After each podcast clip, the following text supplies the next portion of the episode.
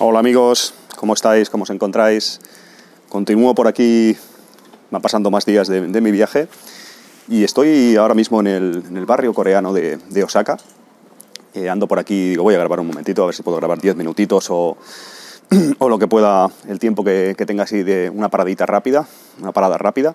Y os explico un poco, bueno, bienvenidos a, a este mi podcast de Japón, podcast limitado podcast que todavía no tiene nombre para mí, para vosotros en teoría, si esto está publicado ya lo tendrá, y podcast en el que voy narrando un poco pues, eh, mis peripecias, podríamos decir, mis consejos, mis mm, curiosidades y demás cosas del país del sol naciente, si vais, a venir, si vais a venir aquí, si vais a visitar este país, si ya lo habéis visitado, si simplemente tenéis curiosidad, es posible que, que os interese lo que os voy contando por aquí, eso espero al menos.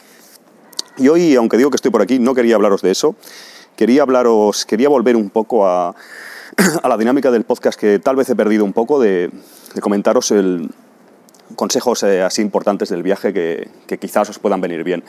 Uno de ellos, una pregunta que, quizás, que tal vez, que seguramente, mejor dicho, os haya, os haya venido a la mente en alguna ocasión, es el tema de Internet, de datos, de tener aquí en, vuestro móvil, vuestro smartphone, tener la posibilidad de tener una red en la que podéis conectaros y poder navegar y poder hacer uso de, todo lo que, lo que la www, lo que Internet no, nos da. ¿no?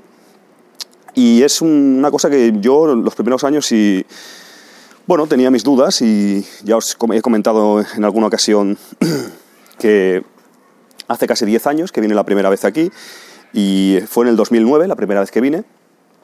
Y la verdad es que en esa época las cosas estaban mucho menos... Eh, eh, parece que no, pero en estos casi 10 años han cambiado bastante el panorama, como ya sabéis. Cuando vine la primera vez a Japón, el tema prácticamente los smartphones en España, yo diría que estaban empezando a entrar, no sé bien. Yo, de hecho, cuando vine la primera vez no tenía smartphone eh, o sea, olvidados de todo el tema de lo avanzado que están hoy en día aplicaciones como el Google Maps y demás que nos ayudan tantísimo.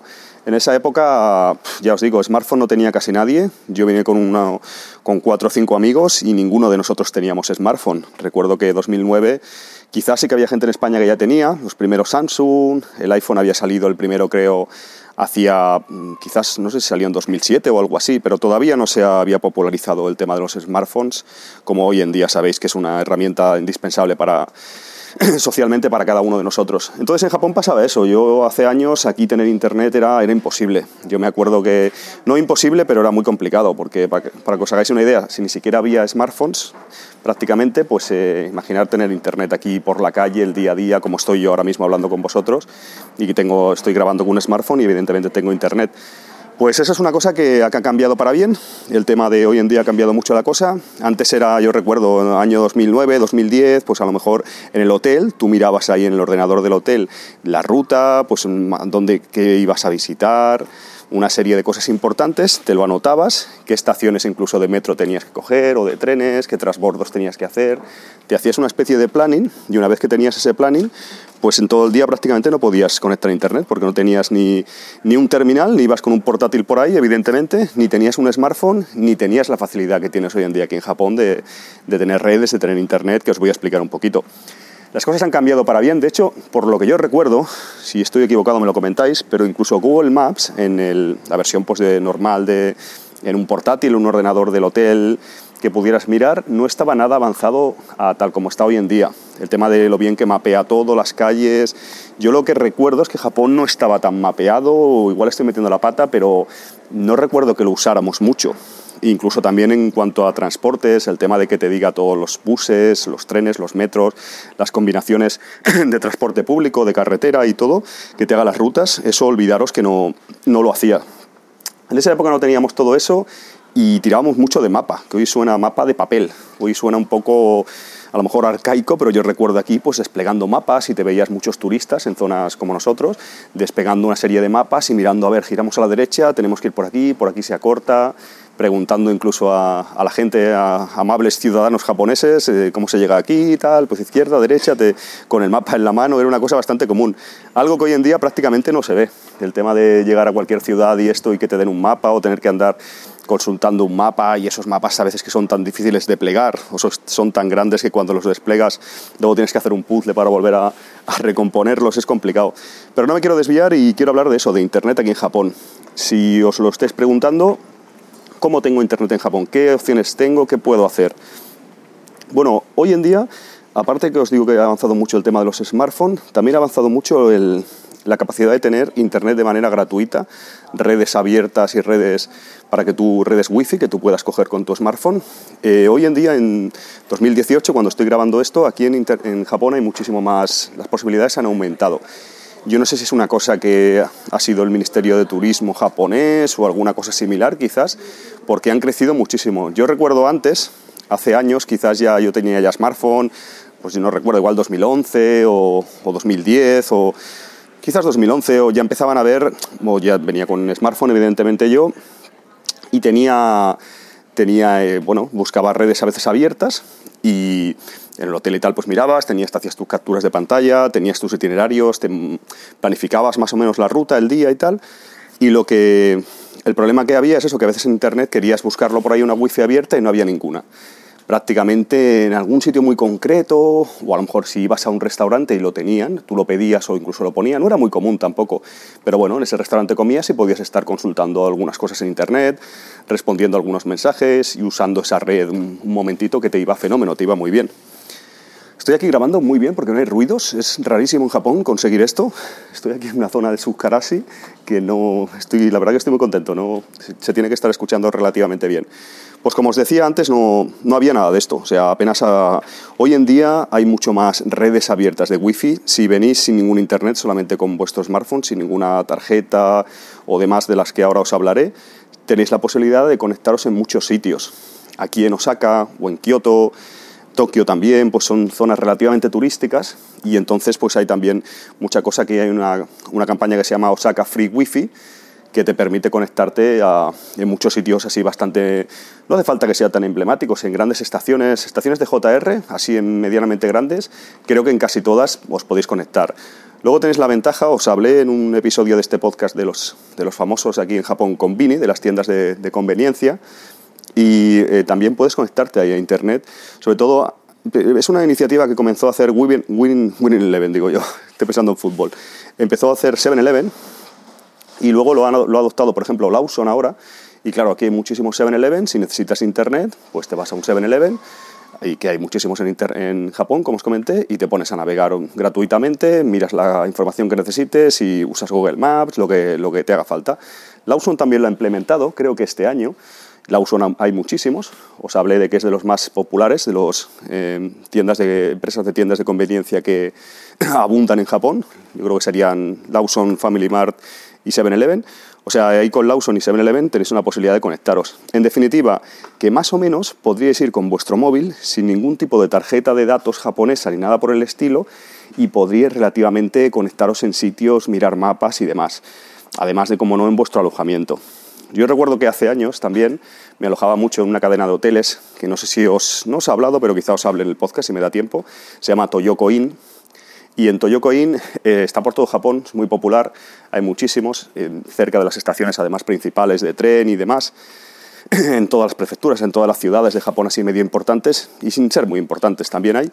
Y yo recuerdo que tenía la, la, clave de internet es la misma en todos los hoteles. No lo recuerdo ahora, pero era la misma.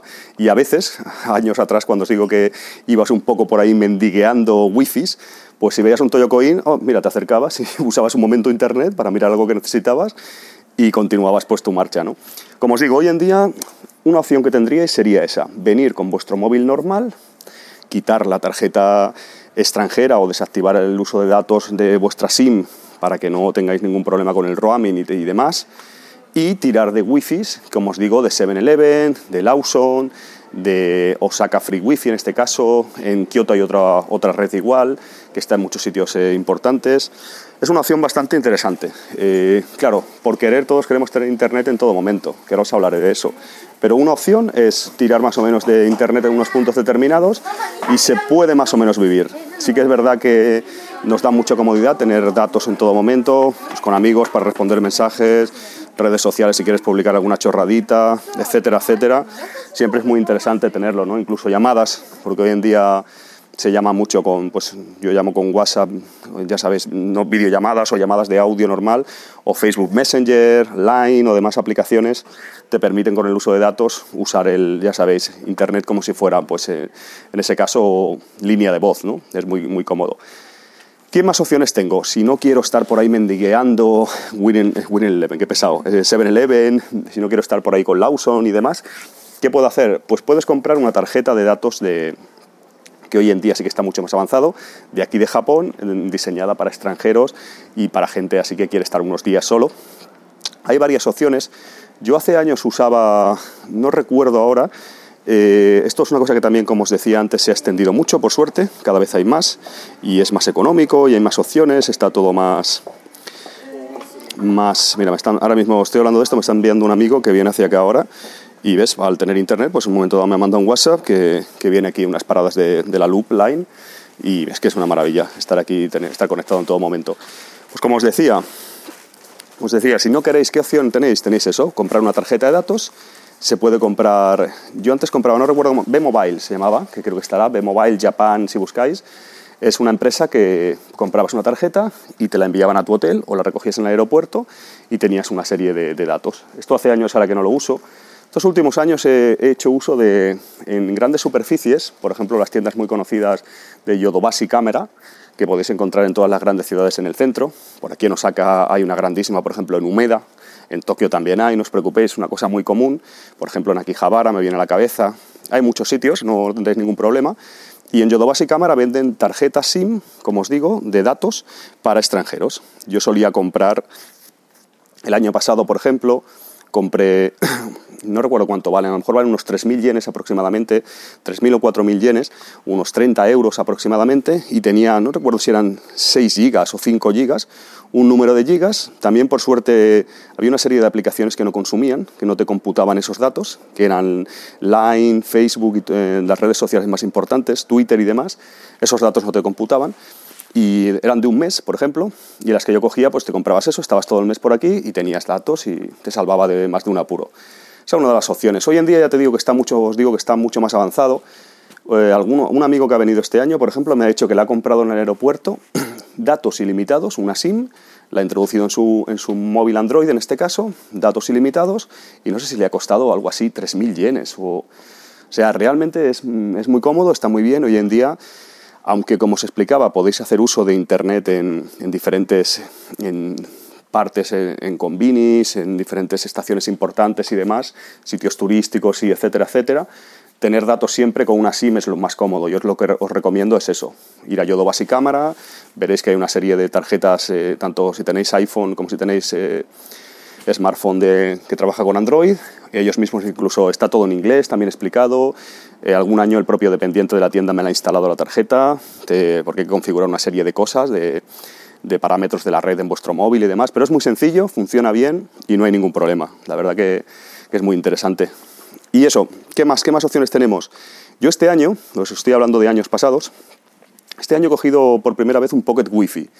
Es una cosa que nunca había usado, pero este año normalmente tiro de la tarjeta SIM, que es lo que os recomiendo, pero el Pocket Wi-Fi también es muy interesante si venís, por ejemplo, en pareja o sois un grupo de amigos que vais a estar mucho rato juntos, entonces compráis un Pocket Wi-Fi y compartís internet entre todos compráis, mejor dicho, alquiláis. Yo he alquilado este año un Pocket Wi-Fi porque en mi, en mi apartamento de este año, en mi Monthly Mansion, no sé por qué no había, siempre hay router, todos los años que lo he cogido, y este año en ese no había router, ya me avisó el, el tipo de la agencia, eh, cuidado que no hay router, me dijo, te hago un descuento incluso del precio porque tendrás que comprar un Pocket Wi-Fi o tenerlo en cuenta. Y entonces pensé, mira, pues cojo un Pocket Wi-Fi, que son datos ilimitados, es muy rápido y ya lo uso siempre, ahora lo llevo en la mochila, estoy usándolo ahora mismo, y siempre lo llevo conmigo y si estoy en mi apartamento y pues también cualquier cosa que tenga que usar más datos o lo que sea, siempre estoy conectado a ese Pocket Wi-Fi. Incluso algún amigo o amiga que está conmigo en ese momento no tiene internet o gente que me he encontrado este año que han venido de turismo, han estado menos días, conéctate a mi Pocket Wi-Fi, le doy la clave y están el rato que estén conmigo, pues están tirando de mi internet, no, no hay ningún problema. Es un poco más caro, a mí me ha costado unos 100 euros y lo, lo he conseguido, sí, eh, 100 euros en, creo que son 32 días lo que he alquilado. Pero bueno, es un poco más caro, pero es muy cómodo, funciona muy bien. Si lo divides cuánto te cuesta cada día y la comodidad que te da y demás, son datos ilimitados. Aquí normalmente el tema de las redes funciona muy bien, la velocidad de transferencia es realmente alta. Estoy contento, la verdad que vale la pena. Yo lo he, lo he comprado, os voy a decir exactamente dónde, dónde lo he alquilado, mejor dicho, que manía con comprar. Amigos, continúo luego que eh, viene el, colega que os he dicho que me ha enviado un mensajito. Luego os continúo hablando del tema de Internet en Japón, os, doy más detalles. Un saludo, luego continúo grabando esto. Hasta luego. Hola, no pude grabar, no pude continuar ese mismo día y os hablo ya al día siguiente y continúo a ver si retomo un poco lo que os estaba comentando, que era eso, ¿no? El, tema del Pocket Wi-Fi. ¿Dónde lo conseguí yo? si os digo la verdad, es una empresa lo hice a través de un link de la, web del amigo Flappy, de David Esteban. Y ya os digo, es una empresa que, os lo alquila por días y tal. Estaba en castellano, lo tenéis en inglés. es una empresa que trabaja aquí en Japón y que todo muy bien. Y tengo que devolverlo, que se envía por correo postal, te envían ellos mismos el sobre. No hay ningún problema. Y yo creo que he repasado ya todas las opciones de, tener eh, internet aquí en Japón, en vuestro móvil, en vuestro dispositivo portátil que es muy importante. Ya os he, dicho que podríais vivir sin, podríais tirar de, de combinis, como estoy ahora, de un Lawson, de un, de un 7-Eleven, de un DS Sería una opción, pero si tenéis siempre internet encima es muy, muy recomendable. Podéis mirar en todo momento Google Maps, es muy cómodo para mirar Hiperdia, que es para mirar las rutas de los sitios que vais, el tema de transportes en el propio Google Maps también, también va muy bien.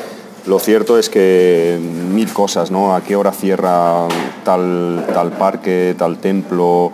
Mm, ya os digo, eh, hoy en día estamos, como sabéis, estamos enganchados a Internet y, aquí en Japón, con todo lo que necesitáis para hacer turismo, para disfrutar un poco de, la visita a este país, eh, tener Internet encima es imprescindible, yo creo. Es la noche y el día. Mm, cuando si algún año he llegado y no he tenido el primer día o incluso a veces los primeros dos días, como me pasó por ejemplo este año hasta que me enviaron el, Pocket Wi-Fi, lo cierto es que es eso, te encuentras un poco ya huérfano de te falta algo, ¿no? te falta como, como media vida ¿no? sin internet, en cuanto lo, tienes ya la cosa cambia, la cosa cambia también para comunicarte con amigos, en todo momento te mandan un mensaje, puedes contestar o te llaman, aunque no tengamos, no tengamos en principio, como os decía, pues línea telefónica, no tienes un teléfono japonés en estas opciones que os he dicho, pero hoy en día con las aplicaciones que hay no hay ningún problema en, hablar con datos eh, como si fuese voz, o sea, no, hay ningún problema. Y yo creo que eso es todo. Repaso así básicamente lo que he comentado para gozar de Internet aquí en, Japón, que es imprescindible. Una de las opciones sería, sería esa. Sería pues tirar de wifi públicos, de sitios como Convinis, sitios turísticos que hay muchas estaciones de JR y demás que bueno, es una opción como una especie de coitus interruptus, ¿no? de, internet así a ratitos. Otra opción es comprar una, casi la mejor, yo diría, una, una SIM para extranjeros que podéis adquirir, incluso en el aeropuerto, en cualquier eh, gran superficie de electrónica como Yodobasi Cámara y demás, y que os permite tener internet o ilimitado ya, porque os he, dicho que este año ya hay bastantes opciones ilimitadas, 2018 que yo desconocía el año pasado, por ejemplo, y si no, otra opción si venís en pareja, en amigos y demás, o incluso como yo este año que lo he cogido, el Pocket Wi-Fi es una opción importante. También, ahora que me acuerdo, voy estoy aquí en mi móvil grabándoos esto, hay una aplicación del gobierno japonés que se llama, estoy abriéndola ahora, hay una que se llama Tabimori, con, con B, Tabimori, está muy bien, y luego hay otra que era directamente para Wi-Fi, que se llama Japan Wi-Fi. Es una aplicación del ya os digo, del, pues del organismo de turismo japonés oficial, esto es totalmente oficial, lo he usado algunas veces, y lo que hace es conseguir diferentes wifi que él ve accesibles y que tienen las claves y todo de manera legal, pues eh, os conecta, es mucho más cómodo. Es otra opción por si no tenéis SIM, no tenéis Pocket Wi-Fi y demás. A veces, eh, en ocasiones, me ha salvado a mí la vida y ya os digo, es otra opción que se me ha olvidado comentaros. Y yo creo que eso es todo. Yo creo que, ya sabéis, eh, Internet aquí en Japón lo necesitamos todo, tanto para hacer el chorra, mm, para mandar mensajitos, para posturear en redes sociales y demás, como para, para eso, para cosas más prácticas de verdad, pues eh, información sobre tal museo que vamos a visitar, horarios, eh, cómo trazar itinerarios, llegar a tal sitio, es eh, realmente importante pues, eh, qué línea de metro, qué transporte tenemos que hacer en tal autobús o en tal sitio. ¿Podemos llegar andando a este lugar? pues lo miras en Google Maps, en Google Maps y ya sabes, te haces una idea de, pues mira, aquí pone que tardaré 35 minutos, lo veo recomendable. Son mil cosas en las que Internet eh, os irá muy bien y os he dicho un poco, os he dado unas opciones, os he comentado un poco cuáles son buenas, buenas eh, maneras de hacerse con ellas y qué opciones tenéis, o al menos que yo conozca. Y eso es todo, voy a cortar cinco minutitos más que se me quedaron en el tintero el otro día, que completan el, podcast. Un saludo amigos, gracias por estar ahí y espero que no se escuche muy mal porque estoy aquí con, con Brasil, Brasil en un combine y no paran de poner musiquetas. Y eso es todo. Gracias, un saludo.